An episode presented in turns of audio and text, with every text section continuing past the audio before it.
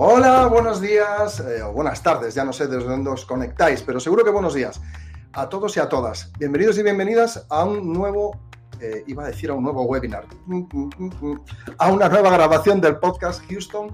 Tenemos una agencia. Además, hoy es un eh, capítulo muy especial por dos cosas. Primero, porque lleva pendiente de hacerse unos días por unos inconvenientes técnicos que tuvimos la última vez y que se han subsanado. Toca madera. Se han subsanado. Y otro porque vamos a cambiar un poquito el formato, de forma que vamos a tener a un invitado o una invitada todo el programa hablando con nosotros. Como sabéis que nos gusta los chascarrillos, las noticias, etcétera, bueno, pues vamos a entrevistar a una persona que seguro que es de vuestro interés, eso consiste, y que nos cuente pues esas cosas que todos queremos saber, pues desde cómo formaron su agencia, cómo no, qué le parece esto, qué le parece lo otro. Como siempre, en Houston eh, tenemos una agencia. Nos acompaña David Ayala. Buenos días, David. ¿Cómo está usted? Muy buena, Mon. Como siempre, con ganas de dar caña y de, debatir, que además vienen cositas interesantes hoy. Sí, el, el precalentamiento ha estado muy bien. A ver qué tal vamos después. Bueno, David Ayala es también conocido como SEO Rosa. Eh, un mendigo digital, eh, como me ha sugerido y me ha dicho que es. Que, es. que, eso me gusta explicarlo, ¿no? Me considero mendigo digital porque soy un puto spammer. O sea, mi momento preferido de todos los podcasts y los eventos es el momento del spam. pues aquí tenemos una explicación del mendigo digital y además es fundador de dos agencias eh, de marketing, de marketing online, de diseño, que bueno, que tiene presencia en Europa y en, y en, América. Ahí es nada. Eh, como te decía, David, bienvenido a tu programa.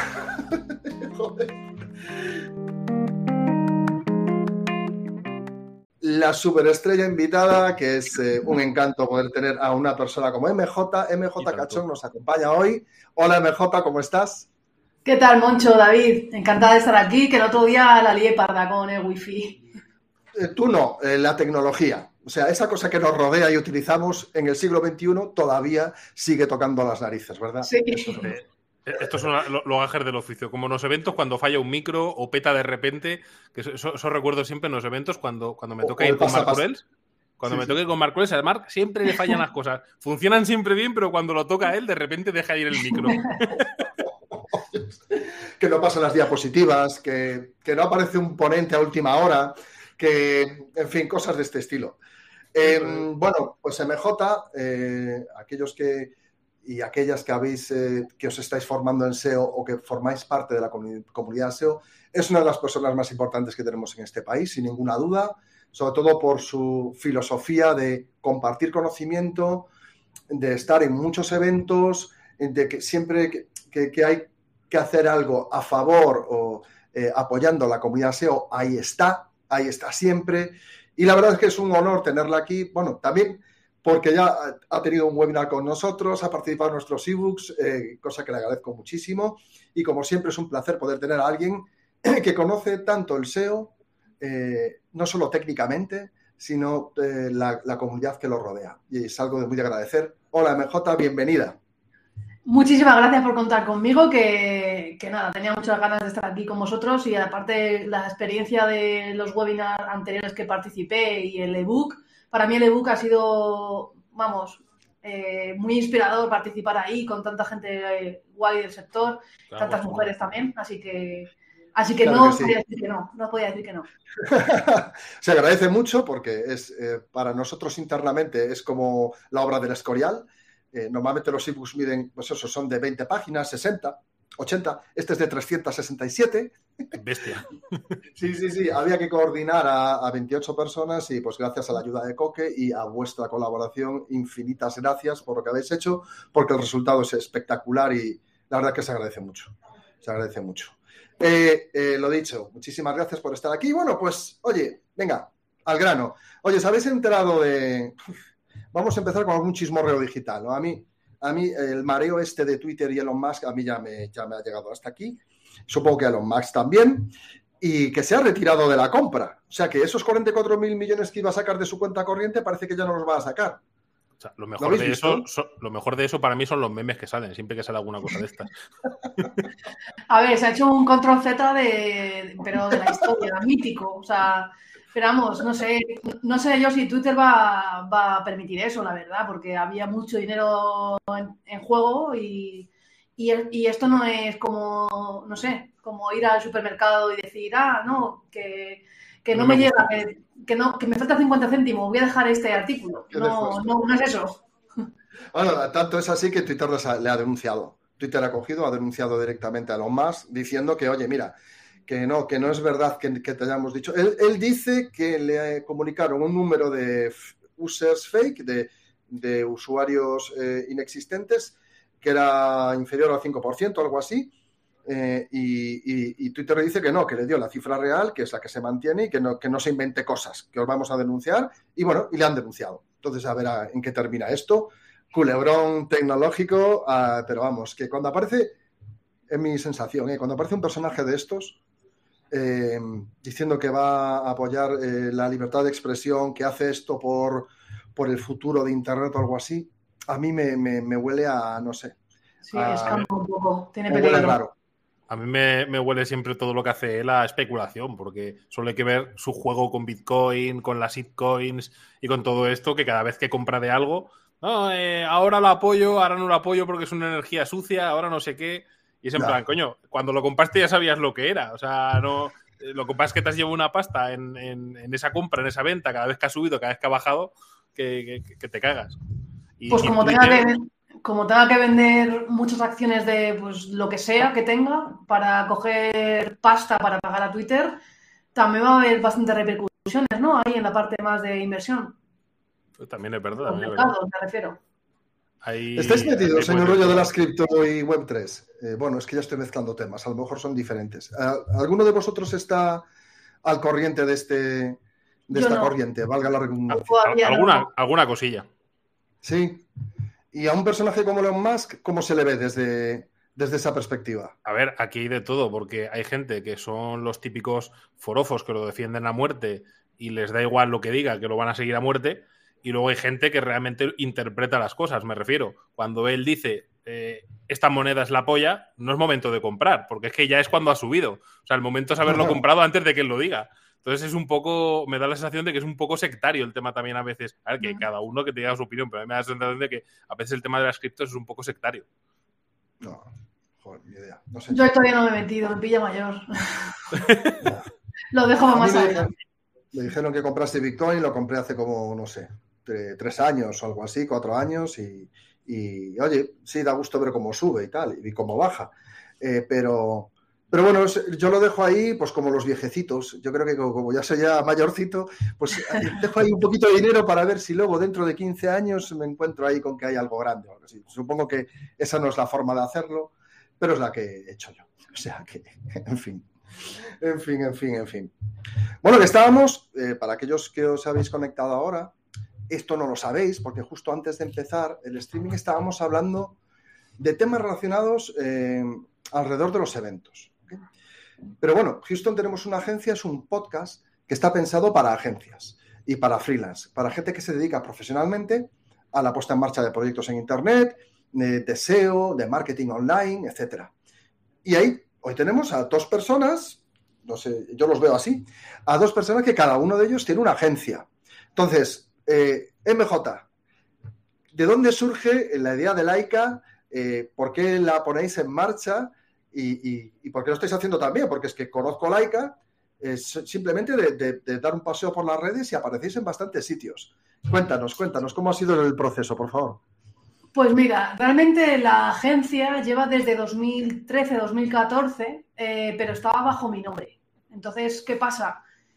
Que hemos podido eh, vivir y existir eh, sin problema, pero había cierta colisión porque al final pues yo eh, uso mi marca personal para mis fines que muchas veces son pues ir a eventos, compartir contenidos, nuevamente contenidos un poco más de índole técnico.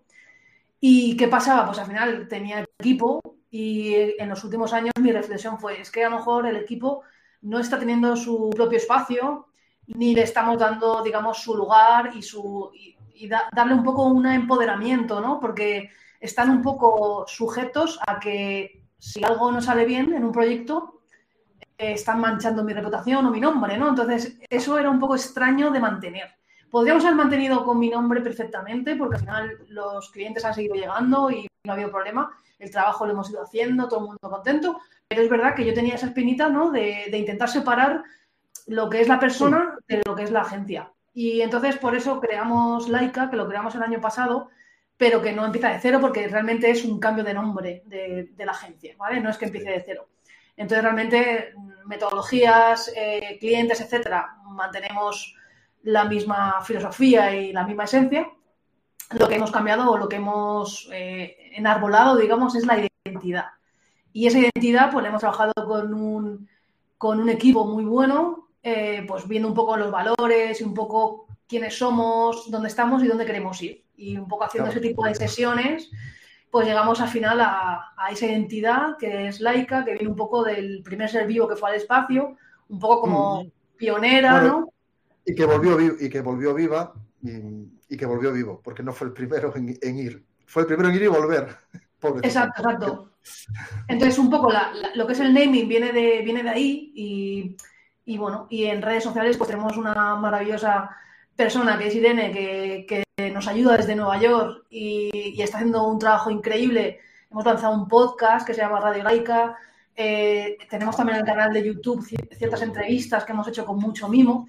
Laika realmente es una empresa pequeña. O sea, nosotros somos una agencia, no sé si definirla como boutique, pero somos como la mercería de la esquina de tu barrio, ¿vale? Somos esa señora mayor que se sabe todo y a la que tú le preguntarías y te sabría responder eh, hasta la pregunta más compleja y más concreta, pero realmente somos pequeñitos, no, no tenemos tampoco eh, una aspiración enorme de crecer porque somos un equipo pequeñito y, estamos muy a gusto con el equipo que tenemos. Entonces, eh, en ese sentido, yo conozco muchas agencias como, como puede ser Flat, como puede ser Webpositor incluso, eh, Ikawe también de Iñaki Huerta. O sea, hay muchas agencias, Internet República, que son agencias que han ido creciendo con el paso del tiempo y está genial porque son gente muy buena y, bueno, y han ido creciendo porque al final el, negocio eh, les ha ido yendo bien y, han ido ampliando el equipo. Para mí ese no es el objetivo. Claro, no, no, además que hay sitio para todos. Es, lo que te, iba a decir, al final el mercado es muy grande y también los clientes son muy, muchas veces prefieren una agencia más pequeña, otros prefieren una agencia más grande, dependiendo también de, porque cada una es especializada en X cosa, porque pasa, por ejemplo, lo que mencionabas, Ikawe. Eh, cuando pienso en ella, pienso mucho en analítica, en ser muy técnicos en esa parte, y al final aunque sea grande, pues igual que, otras, pues como puede ser Webpositor o como puede ser Internet República, son totalmente diferentes y, eso me mola mucho porque al final, eh, yo, digo siempre, hay una agencia para cada tipo de proyecto que cada uno es un mundo. Totalmente. Yo, quería hacer un poco énfasis en eso porque realmente somos un equipo de, ahora mismo tengo seis SEOs conmigo y, y realmente quizás lleguemos a ser ocho o diez, puede ser, pero no creo que seamos muchos más porque, porque yo no me quiero enfrentar tampoco a ese tipo de crecimiento en el que ya vas a ser 20, 30, 50. Para mí eso es una cosa que me genera mucha ansiedad, muchos nervios y, prefiero que seamos pequeñitos y que sigamos haciendo las cosas con mucho mimo muy bien, que el resto de agencias también lo hace, que no digo que no. Simplemente que yo elijo ser poquitos y si tenemos que decir que no a ciertos clientes porque no porque nuestro, no vamos a, saturar a nuestro equipo ni vamos a ampliarlo. Prefiero decir que no y decir, mira, pues vas a con Luis, con Opositor o con Iñaki o con quien sea, porque al final luego también me gusta mucho del sector, que al final yo no lo puedo hacer porque me ha entrado alguien pidiendo presupuesto o lo que sea, se lo mando a otra persona que sé que se lo va a hacer bien, ¿vale? Entonces yo en ese sentido me parece que esa solidaridad también está presente en el sector y me gusta mucho que eso ocurra.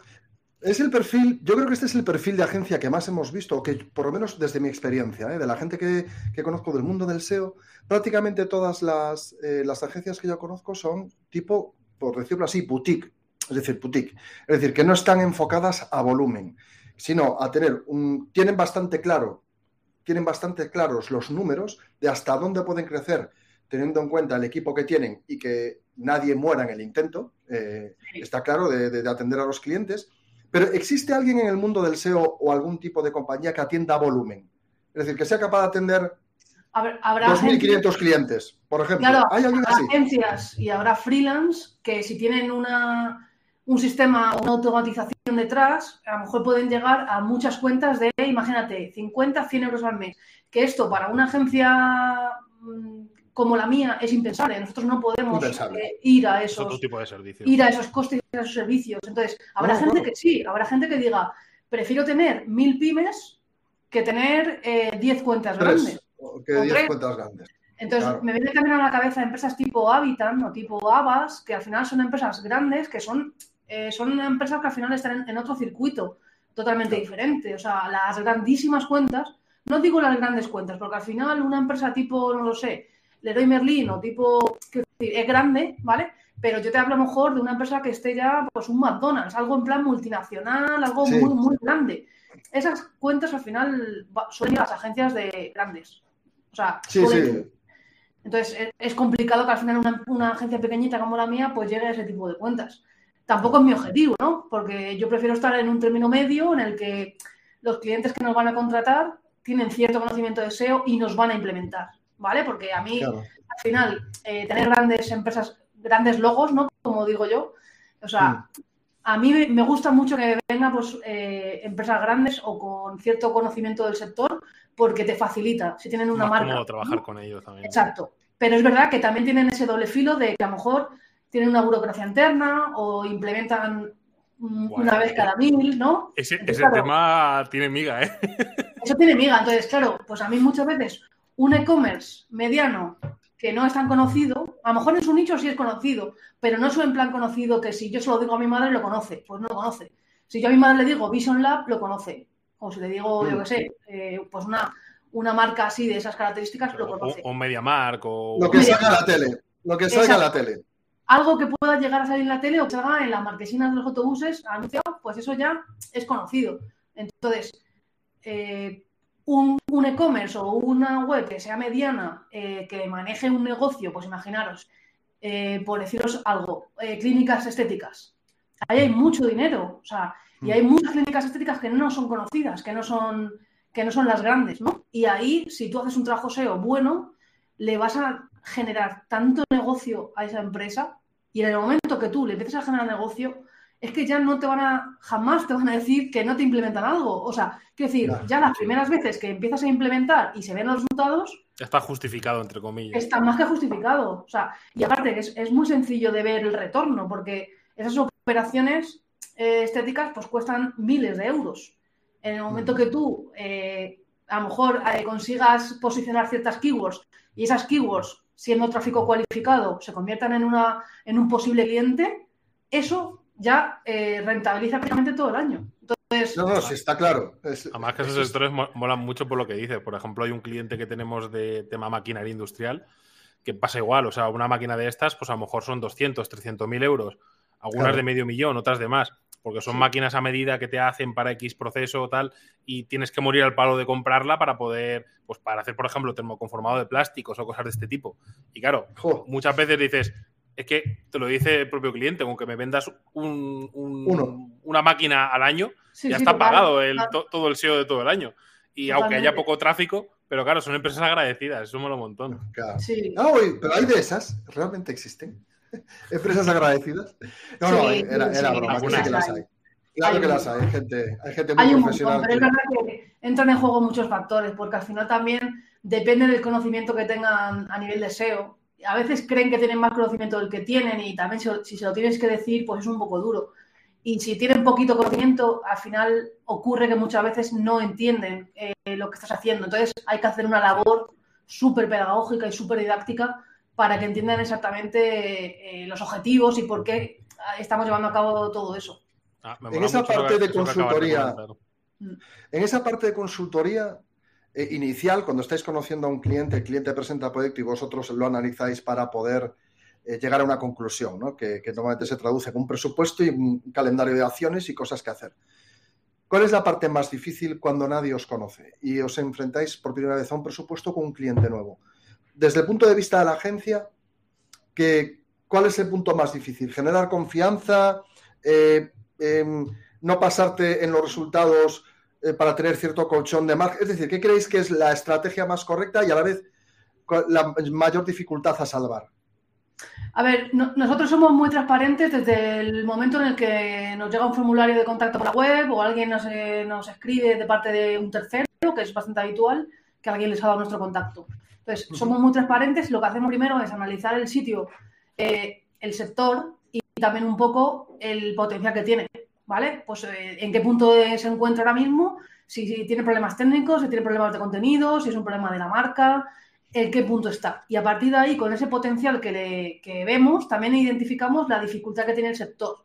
Entonces, nosotros ahí ya nuestra reflexión es, a ver, vamos a ver cuánto le tenemos que presupuestar por el trabajo que vamos a hacer y le vamos a ser muy claros eh, si le merece la pena contratarnos a nosotros o no. Porque muchas veces le hemos, le hemos, dicho que no. Le hemos dicho, mira, eh, el, margen que tú puedes sacar de aquí, eh, o sea, van a pasar muchos meses hasta que tú podrías llegar a rentabilizar nuestro coste. Entonces preferimos no entrar porque no queremos dilapidar tus presupuestos ni ser parte de, de, que tu proyecto no arranque, ¿no? Entonces, realmente tendrías que a lo mejor usar otras eh, cosas más a corto plazo, o sea, otras estrategias a corto plazo, ¿no?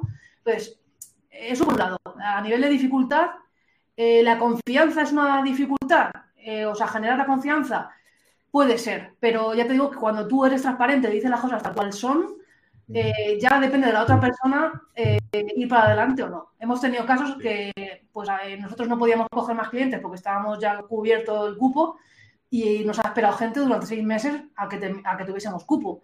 Entonces, eso, una persona que no nos conoce de nada, ¿vale? Simplemente por la conversación que hemos tenido, pues creo que la transparencia y la, y, la honestidad sí que, sí que lleva a la confianza. Otra cosa es la mochila que traiga puesta esa persona, ¿no? De dónde venga. Si le han tratado fatal en el sector, si ha caído eh, con gente que le ha engañado, cosas así, pueden también ocurrir. Ya, ya que viene, es que hay mucha gente que viene quemada.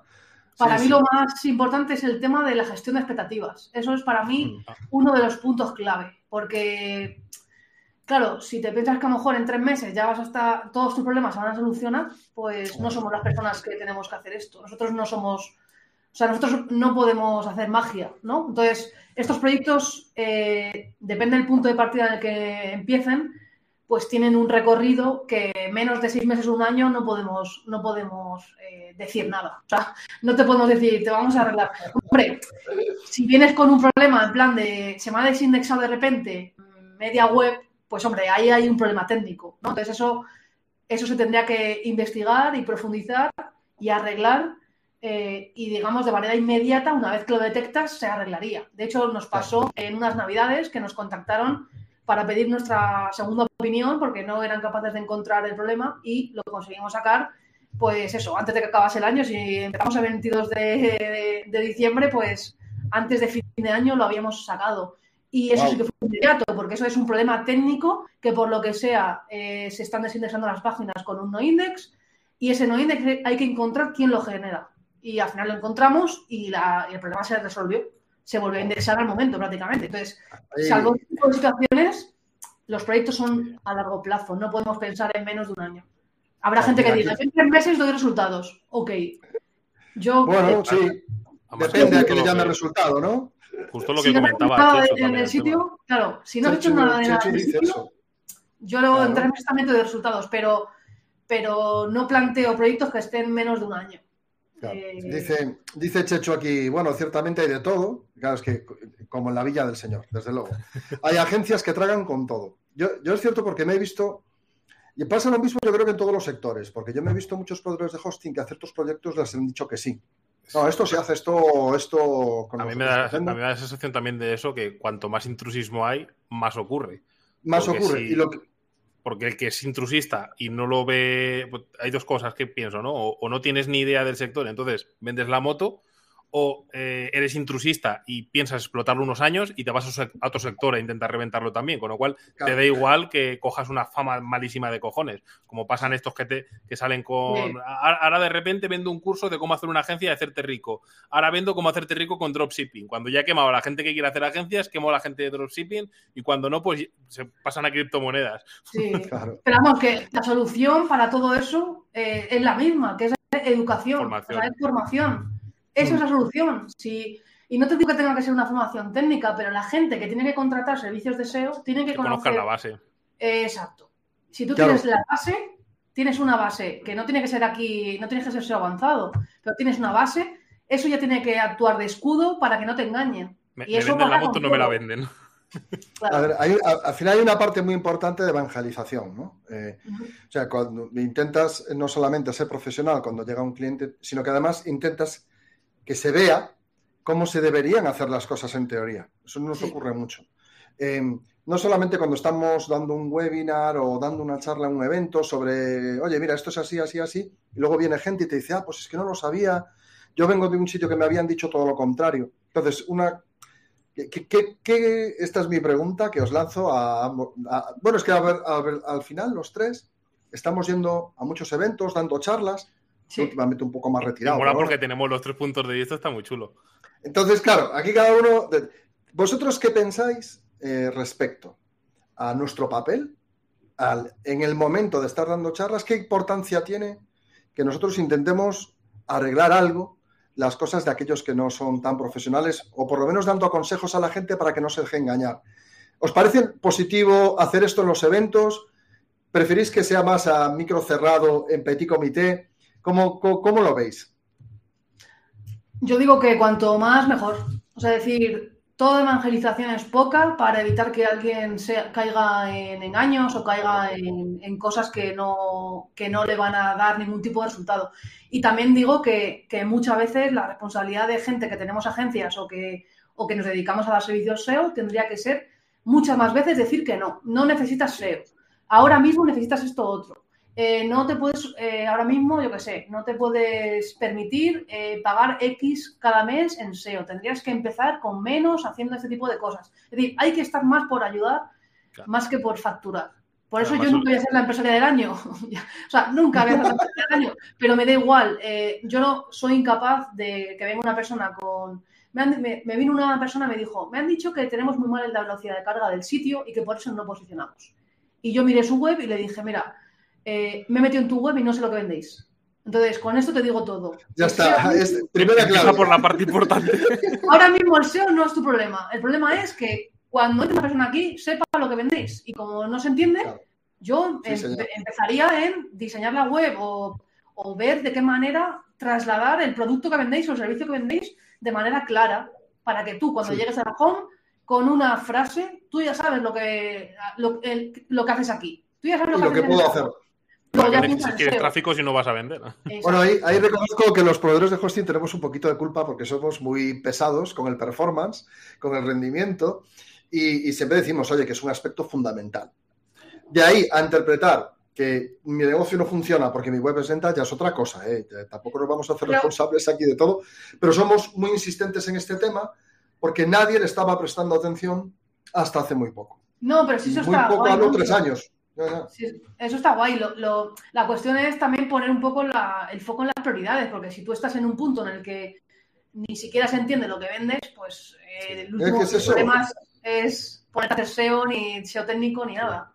No necesitas SEO en este momento. O sea, si nadie sabe a qué te dedicas, ¿cómo vas a vender algo? O sea, o sea tendría que ser una persona súper convencida de que tenía que ir a esta web y buscar por dónde tiene que comprar algo, que es que, es, que es increíble. además, en ese aspecto, a mí, a mí, lo que me mola mucho siempre es el, A ver, que hay veces que, que, lo digo, ¿no? Que a veces que me meto más de lo que debería pero me gusta mucho cuando, cuando te viene un cliente para lo que sea, pues para SEO, para SEM, el meterte un poco en su negocio, ¿no? El decir, ostras, eh, vamos a ver, porque hay veces que, que, un cliente desconfía y te dice, ¿para qué leches quieres saber qué es mi producto más rentable, qué margen tengo, qué tal?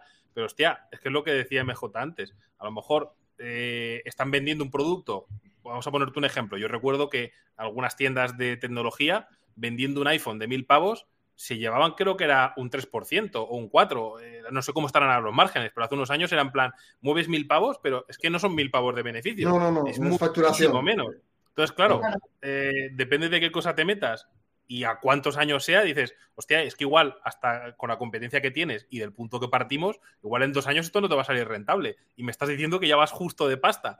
Con lo cual, eh, el meterte conmigo va a significar que en cinco meses te quedas sin un duro y cierras. Coño, métete en otra cosa que te haga más rentable. Es que ahí está el tema, ahí está el tema, en que tenemos una responsabilidad y tampoco podemos eh, formar parte del declive de, un negocio por no entender esas matemáticas básicas. O sea, para mí eso es básico, ¿sabes? Y si yo te voy a cobrar mil euros al mes y no te puedes permitir, o sea, te lo tengo que decir, te tengo que decir, no, tienes que buscar otra alternativa. Yo no te, lo mejor, por ética no te con esos mil a lo mejor con esos mil con puli de pago, ahora puedes sacar ventas y luego dentro de dos años, cuando ya tengas una base, nos metemos a ello. O si no, con, o con esos mil euros, a lo mejor lo que haces es un concepto que sería el SEO mínimo viable que tiene que tener tu web.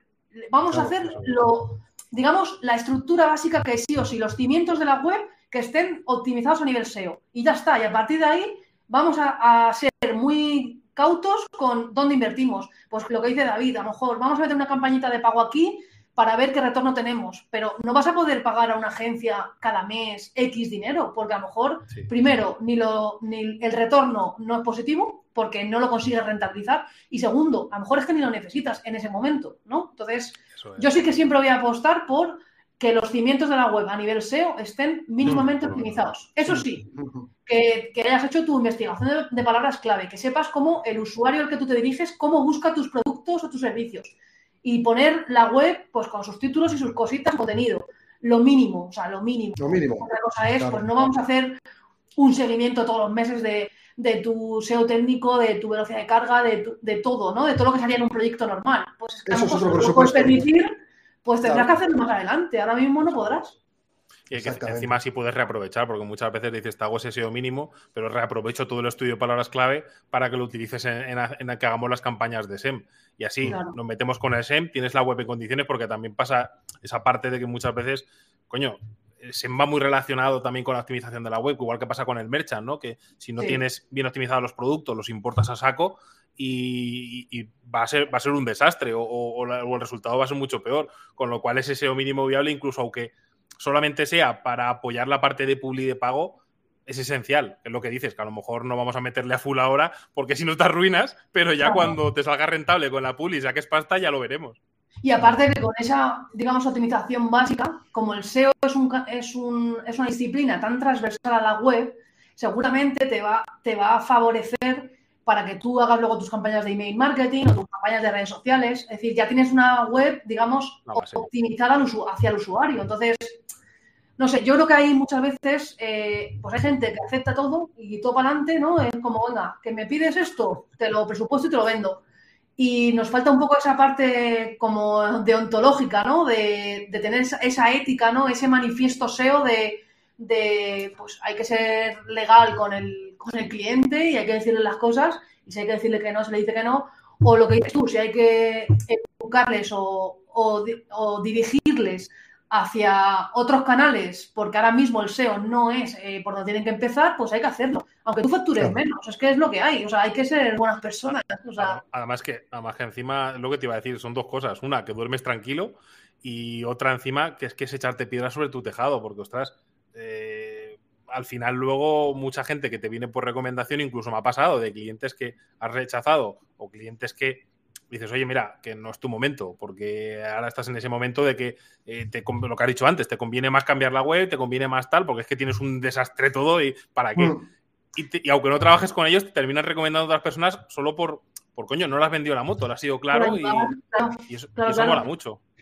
Algo que parece tan básico y ¿sabes? Que, inherente, se supone, a lo que es ser profesional y sin embargo no es tan común. No es tan común.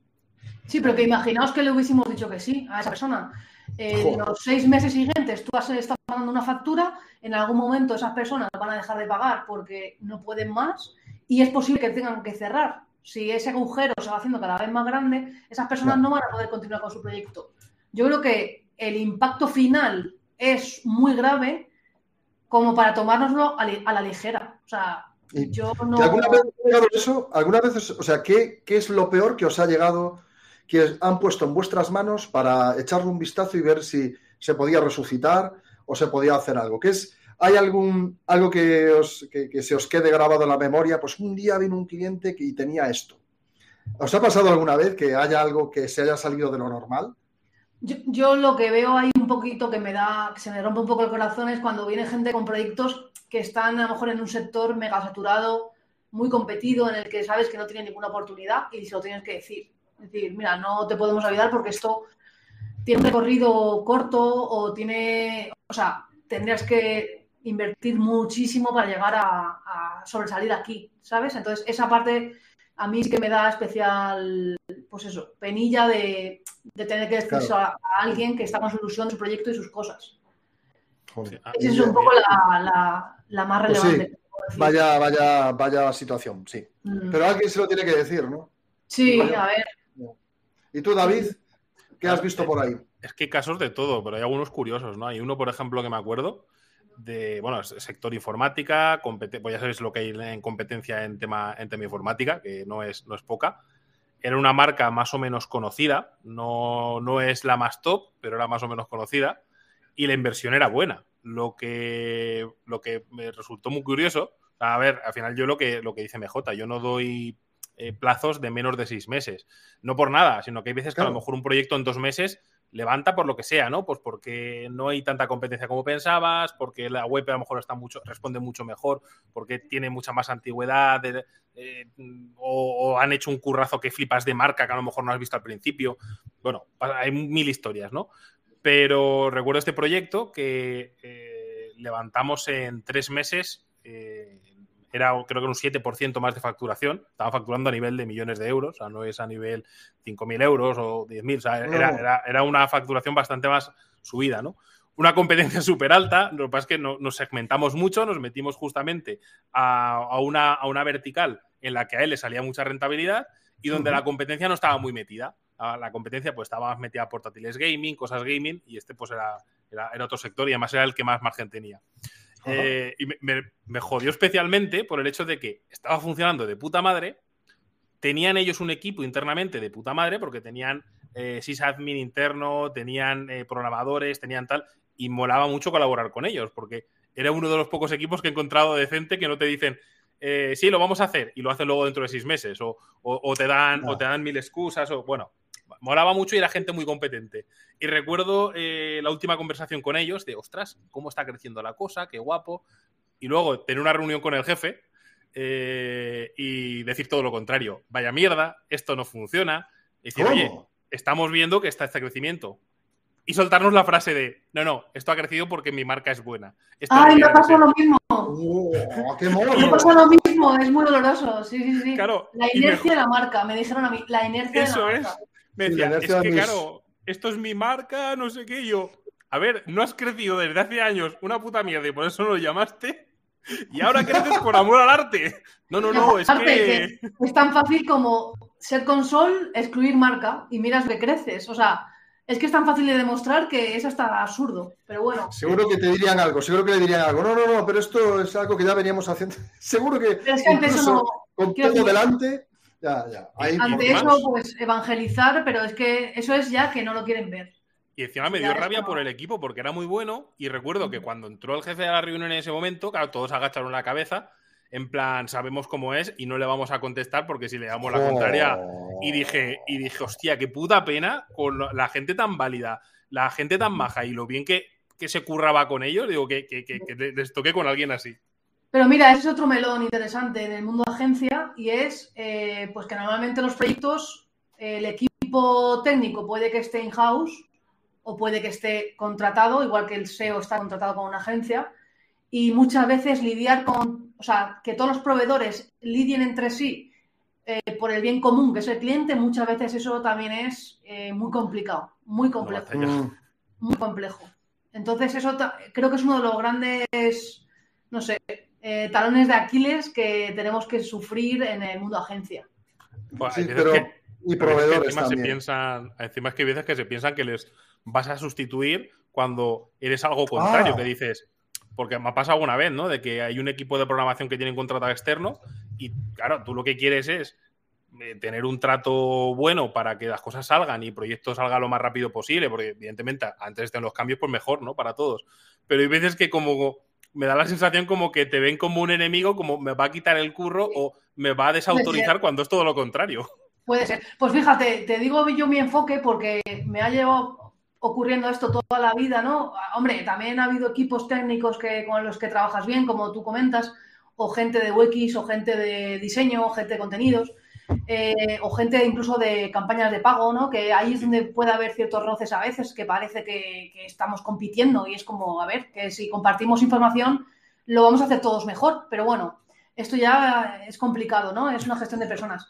Pero yo, mi enfoque es, eh, los últimos años, yo he estudiado diseño gráfico, he estudiado UX, he estudiado producto, he estudiado también algo de programación y todo eso al final para entender cómo son las personas que se dedican a eso, ¿sabes? Y si yo ah, entiendo eso, yo no quiero ser UX, yo no quiero ser eh, programadora, yo no quiero ser diseñadora gráfica, pero he ido estudiando ciertas cosas para intentar eh, también entender y empatizar y, y, tener unos conocimientos mínimos que me permitan eh, relacionarme mejor con esas disciplinas. Y al final hacer, hacer piña, ¿no? Porque al final eh, ha habido siempre como, como, una guerra no escrita entre la gente de SEO de UX que si luego realmente lo ah. piensas es absurdo, ¿sabes? Es absurdo porque realmente van muy de la mano. Entonces es como, ¿cómo podemos tender puentes para evitar ningún tipo de, pues eso, de guerras no escritas, de que si yo quiero poner el H1 así, pero que nadie quiere poner texto, pero el deseo quiere poner texto, ¿no? Las típicas cosas. Entonces, ese tipo de cosas al final, yo creo que todo se arregla con formación, todo el rato. O sea, formación en ambos lados y evangelización, como decía Moncho. Para mí es un no, poco... Pero no es, no, es muy común. Eh, hay, hay, otra pata también muy interesante de conocer, que es la de los clientes. La, yo me, esta es una conversación que he tenido con, con varias agencias que para ellos eh, quizás una de las asignaturas pendientes, o no, o no, pendientes, pero más difíciles de gestionar, es la relación con los clientes. Es eh, cómo mantenerlos, ¿no? Ya no solo hablar de la lealtad y que continúen si el servicio es bueno, etcétera, sino el propio hecho de lidiar con ellos.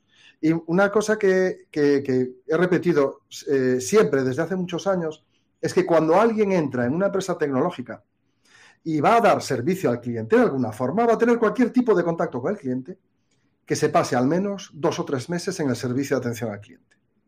Para que, para que vea, para que escuche.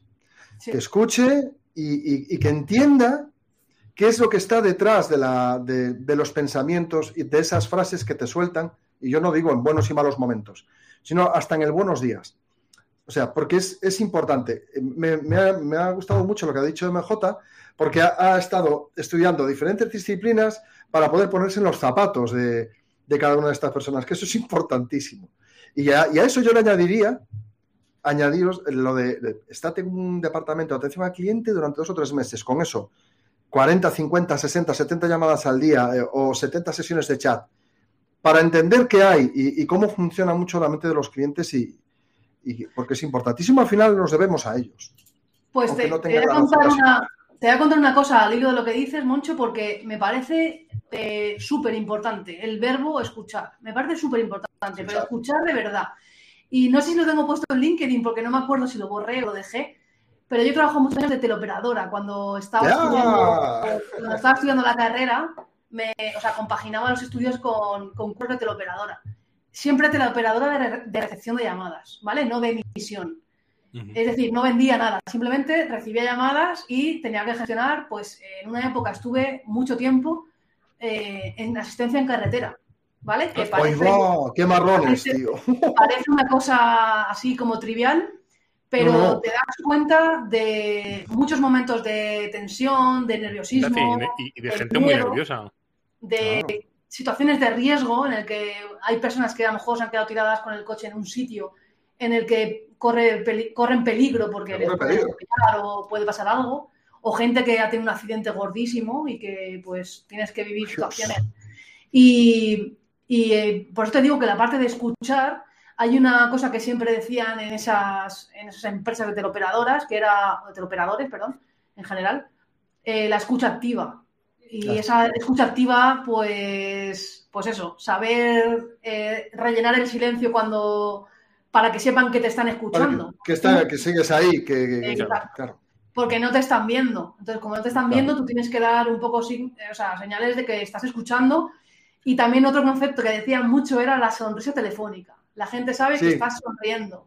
Sí, lo notas. Entonces, son dos conceptos que, un poco a lo que decías, de atender al cliente, de escuchar, de entender eh, por qué te dice las cosas que te dice, entender un poco el contexto, porque al final luego tú pues, le vas a ir preguntando cosas y vas a entender por qué se encuentra como se encuentra o por qué te dice lo que te dice. Pues claro, todo eso es muy útil en cualquier proyecto a nivel de gestión de clientes. Súper importante. ¿Qué, completa nuestra MJ, por Dios, por Dios, por Dios, que también tiene atención. No, pero fíjate que, que, son trabajos que dices, bueno, son trabajos de estudiante que haces cuando estás ahí cocinando, pero que realmente para mí ese trabajo tuvo un impacto muy grande eh, a, nivel, a todos niveles, a nivel humano, de la parte más de escuchar, como, como comentas tú, e incluso como tenías que hablar con mucha gente todos los días, también a nivel ya de cómo te comunicas a mí también me ayudó mucho, esos trabajos me han ayudado muchísimo. Además, esto es lo que os iba a decir, porque el tema de clientes, yo, creo que es lo que decís, es una tarea muchas veces pendiente, ¿no? Esa parte de trato humano, que como siempre estamos encerrados en casa y, o en la oficina currando y no, no, y no tratamos casi con nadie, ¿no? Pero yo mismo lo he vivido en ese aspecto, ¿no? De, de ver una evolución de hace unos cuantos años eh, tener una visión totalmente diferente con los clientes, de tenerles un trato muy diferente. Ya no digo malo porque siempre me gusta tratar bien a la gente, ¿no? Pero eh, yo no entendía muchas cosas de ellos. Eh, por poner un ejemplo, hay algo que, no, recuerdo quién fue, que igual fue Rafa Sospera o fue alguien, eh, yo creo que fue Rafa, que fue en algún evento, en el pues, evento, que es la parte que me gusta cuando estamos hablando todos y todas, estamos ahí y, comentas cosas y, fue un comentario que me hizo chulo, ¿no? De, de hostia, eh, es que los clientes hay veces que como no entienden nuestro sector, porque no tienen por qué entenderlo, puede ser, yo qué sé, una tienda de coches que puede vender de la hostia, pero no tiene ni puta idea, por eso nos contrata y eh, se piensan que no estamos haciendo nada. Y me ha, cambiado mucho el tener más comunicación con ellos, porque aunque estés haciendo exactamente lo mismo, estés dando muy buenos resultados y tal, pero ellos sienten que, ¿Están atendidos? Que, están atendidos, aunque realmente estén igual de atendidos o su proyecto sea el más mimado, pero muchas veces nos falta el decírselo, ¿no? mira, pasa esto, vaya bien o vaya mal el proyecto, porque puede venir un update y que se vaya a la mierda. Pero me da la sensación, algunas agencias cuando pasa mal, eh, hay algo malo, eh, como que intentas esconderlo o, tal, coño, no pasa nada. Mira, ha habido un update, ha pasado esto, se ha hundido la web, vamos a solucionarlo. Pero ya, ya ven que estás ahí, ya ven que estás dándole apoyo. Y, eso, pues a, lo mejor yo creo que era una tarea pendiente que tenía hace años y que por suerte aún me queda mucho, porque tengo que decir que me queda mucho, porque yo creo que sigo, aprendiendo siempre de todo esto, pero, pero la verdad es que me mola mucho el, el ver cómo cada vez y dices, coño, me entiendo mucho mejor con la gente ahora y, empatizas más también, porque dices, entiendo el, por qué piensan estas cosas. No, no, no, es que piensen por joder, sino que tiene una lógica. Yo es que veo en redes sociales a veces, a ver, de nuestro, de la gente que conocemos, ¿no? Y que, compartimos, y es como nuestro patio del colegio, como decía antes, eh, como decía antes MJ, sobre cómo era Twitter, ¿no? Sobre todo al principio. Y claro, yo tomé un tweet eh, sobre, por ejemplo, cuando alguien dice que no a un cliente, fantástico. O sea, yo creo que es la mejor forma de evitar eh, catástrofes cuando eres consciente de que no le puedes dar un servicio a un cliente y, y dices que no. Lo digo porque no es tan común que eso ocurra. O sea, nosotros lo vemos, pues que, pues, pues no sé, pues que tenemos suerte y, y, vemos que hay mucho profesional que nos rodea y yo creo que todos compartimos este pensamiento. Pero en el fondo yo siento un poquito de amargura cuando, eh, veo estos tweets de, compañeros de nuestros eh, rajando de clientes. Pero rajando gratuitamente, porque hay alguno que, bueno, que les ha metido en una situación tan eh, dramática o dantesca que, bueno, pues que la gente lo cuenta en Twitter. Hoy me ha pasado esto con un cliente, no dicen nombre, que está muy bien. Pero hay otro tipo de tweets en los que, joder, es que los clientes son no sé qué, los clientes... Ahí, ahí yo no, no dejo de sentir cierta amargura, porque creo que es injusto. Yo creo que es injusto. Eh, yo creo que hay formas profesionales de, decirle que no a la gente y que no pase nada. Y es más, le estás haciendo un favor a esa persona y te lo estás haciendo a ti mismo. Pero no puedo evitar eso, que me, que me, bueno, que me queme un poco cuando veo a alguien rajando de clientes de forma gratuita. es sí, a ver, eso, claro. eso, pues no sé, cada uno tendrá sus objetivos en las redes sociales de por qué hace una cosa, por qué hace otra, o si tiene que contar todo lo que le pasa en el día, no lo sé. Eh, que alguno hay, que alguno hay, sí. Yo no lo haría, o sea, no lo haría. Y creo que no lo he hecho nunca, o sea, igual tendría que mirar todo mi histórico de Twitter, pero yo diría que no he hecho eso jamás eh, y vamos, en mi mano está no hacerlo. Pero me, me ha recordado recordado un tweet que vi el otro día a un TikTok eh, que puso una, no sé si era una chica americana, no me acuerdo, ¿eh? pero era como que era cirujana y se había muerto el paciente. Ah, Dios No sé si habéis visto el TikTok ese, se ha hecho viral. Es como, se ha grabado un TikTok supuestamente eh, al minuto después de que hubiese fallecido el paciente, como un plan, eh, ella estaba súper confundida, tal. Sí, es como, ¿en qué momento eh, tenemos que hacer cinco hasta de una persona que acaba de fallecer? No lo sé. Y, tiene la sangre fría de, hacer eso, un circo, por así decirlo. Sí, sí, o sea, no sé.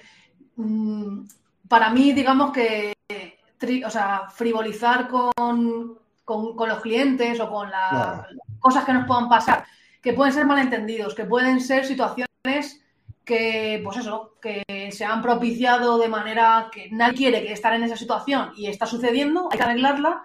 No creo que sea de ayuda ponerlo en Twitter, la verdad. Aunque sea de manera anónima, no, no ayuda. Ahora, desconozco qué objetivos tiene la gente que hace ese tipo de cosas y no lo juzgo. a cada uno. No sé si es desahogo. A lo mejor es un desahogo. Es simplemente. A lo mejor es un desahogo, puede ser. a, lo, mejor es, lo que te iba a decir. Es el, como muchas veces Twitter es el pozo de mierda de suelto todo lo que pillo de, tal. Están en el momento cabreo y dice, mira, lo voy a soltar aquí.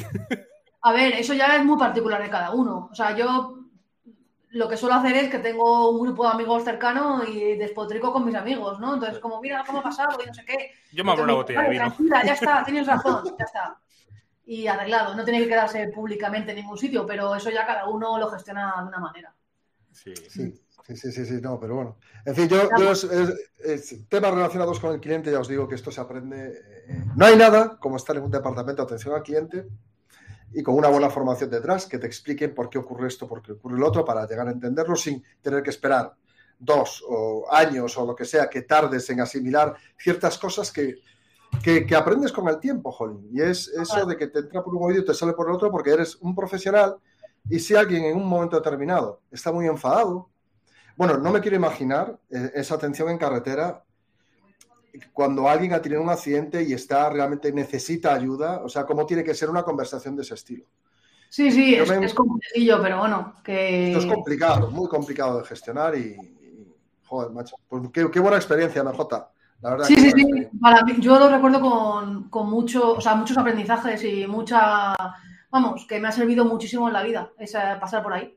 Muy bien, muy bueno, antes, antes de que empezase el programa, así que nos teníamos un tema súper importante porque estábamos hablando de eventos. Y dentro de eventos había, la verdad, se abrieron como dos o tres temáticas importantes. Bueno, lo primero, MJ yo creo que lleva el récord. récord en, el mes de junio. ¿A cuántos eventos, ¿En cuántos eventos has estado en el mes de junio, MJ? Eh, a ver, es que ahora estoy perdiendo un poco la cuenta, pero creo que he estado en un mes Creo que están cinco. Creo que están cinco. Eh, sí, más o menos. Desde mediados de mayo hasta, hasta mediados de junio he estado en cinco y luego en julio he estado en eh, la presentación del libro de Chico de Andrés, de Lean Building Ético. Qué bueno. Y, todavía me queda el Show Plus en Alicante. Ah, ¿cuándo es? A finales de, julio. El ¿Qué, ¿Qué fecha, no? 29 creo que es, sí. Claro, yo creo que aprovecha para que la gente se pille vacaciones y se pase unos días por la zona, supongo. Sí, sí, pero vamos, sí, he estado en cinco eventos así.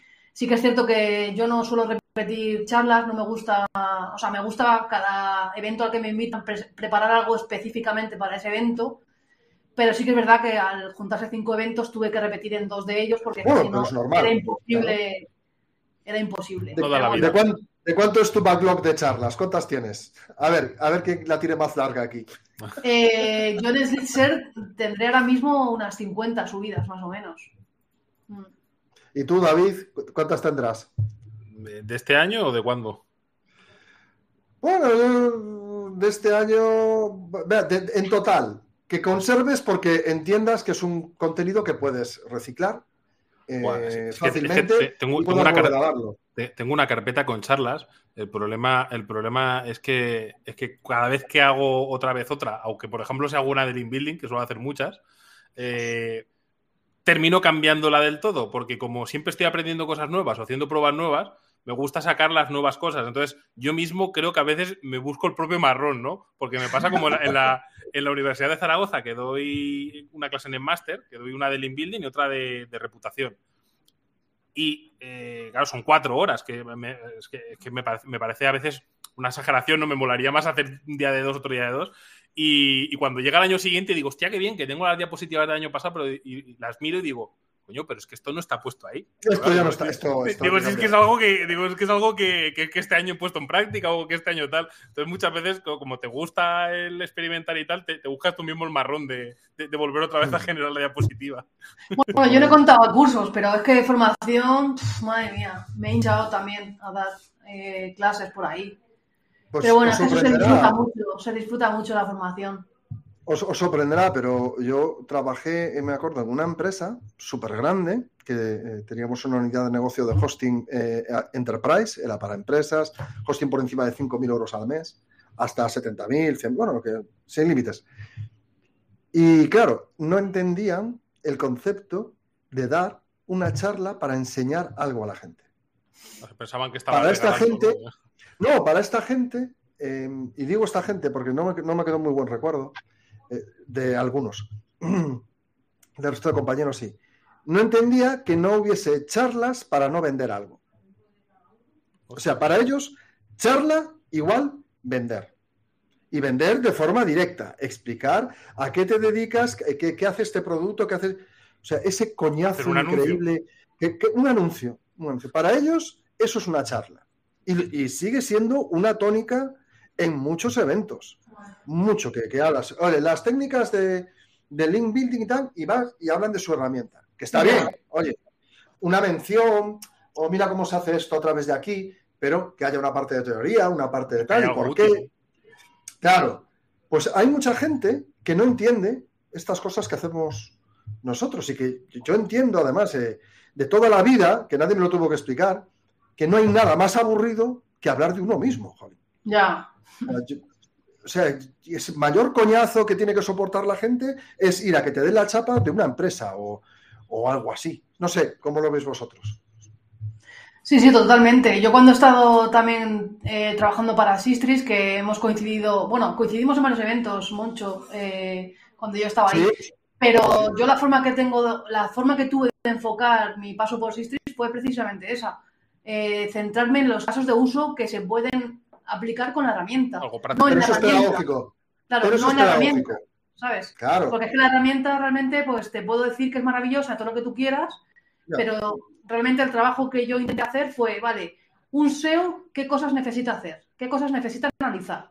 Y cuando he entendido todo eso, bueno, principalmente porque me dedico al SEO, pero también hablé con mucha gente. ¿Tú cómo haces el keyword research? ¿Tú cómo haces las auditorías? ¿Tú cómo haces esto?